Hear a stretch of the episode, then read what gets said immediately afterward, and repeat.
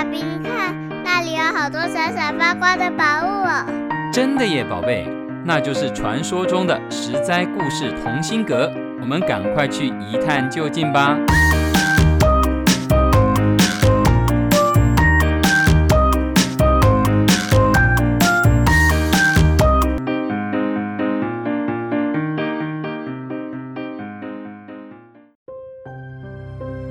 Hello，各位亲爱的小朋友们，你今天过得好吗？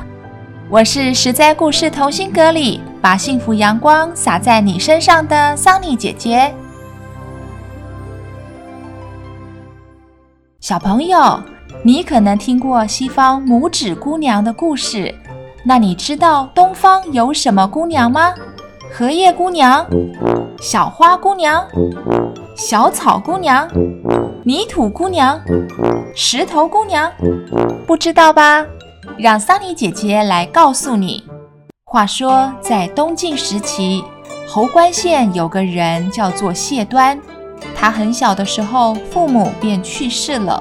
由于没有其他的亲属可以依靠，好心的邻居便收养了他。谢端长到十七八岁的时候，成为一位谦恭有礼、忠厚老实的少年。因为不想再给邻居添麻烦，就自己在附近搭建了一间小屋，独立生活。由于家里没留下什么财产，也没有从小就说好的亲事，谢端自然就没有娶妻了。古代跟现代不同，古时候大家都早早结婚。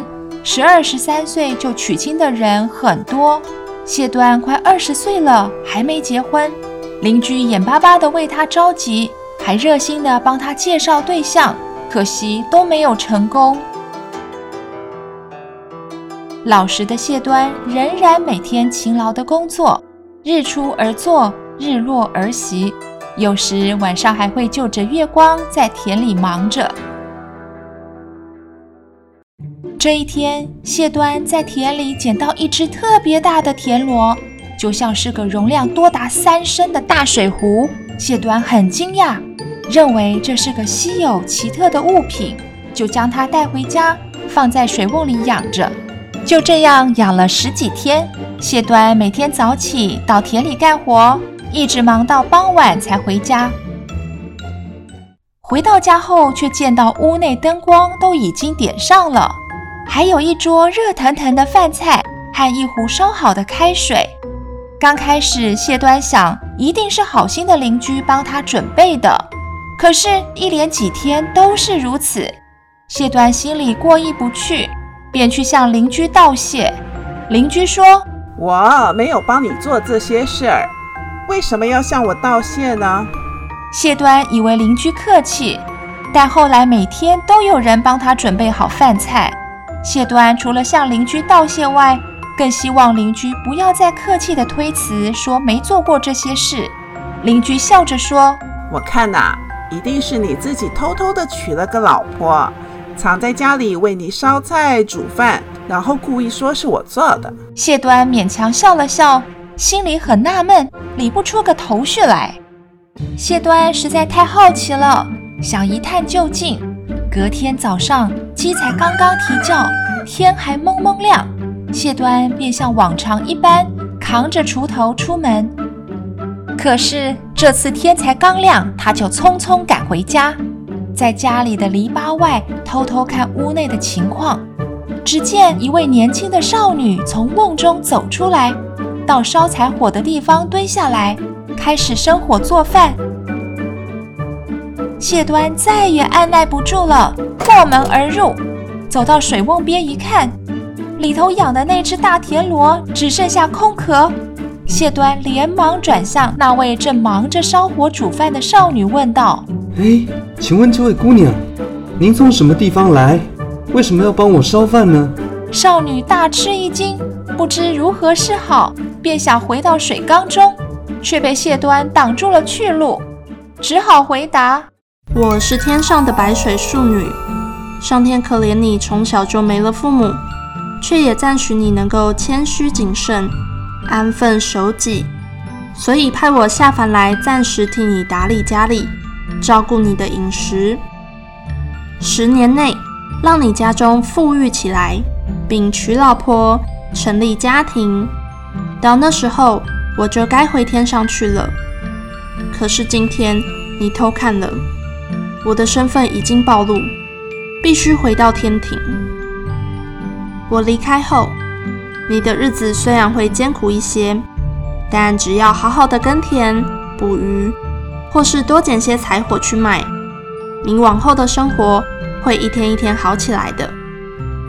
我把这个田螺壳留给你，你可以用它储藏米或谷物等等粮食。这壳里的稻谷将会用不尽。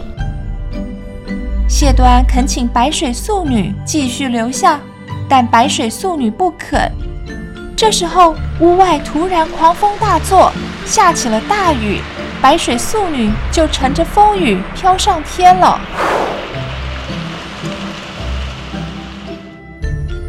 谢端为了感谢白水素女的恩德，特地为她造了一尊神像与一座神寺，逢年过节都去烧香祭祀，拜谢神恩。自此以后，她的日子虽然谈不上是大富大贵。但也过得一天比一天宽裕，也结婚了，还当上了县令。而谢端所立的神寺，就是今天的素女寺。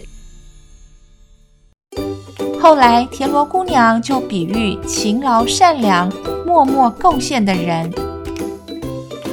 这个故事由三个基本结构组成：一开始是谢端捡到田螺，并养在家里面。再来是田螺姑娘偷偷帮他煮饭做家事，最后是谢端偷看，导致田螺姑娘必须离开。小朋友有没有觉得这个故事的叙述手法跟什么很像呢？答对了，bingo，就是跟上周讲的白鹤报恩的故事很像。在现实生活中，有没有田螺姑娘的存在呢？其实我们的爸爸妈妈就是哦。他们用心帮我们把生活的方方面面都打点妥帖，而且默默付出，不求回报。今天的故事就分享到这里，我是桑尼姐姐，下回实在故事同心阁见喽。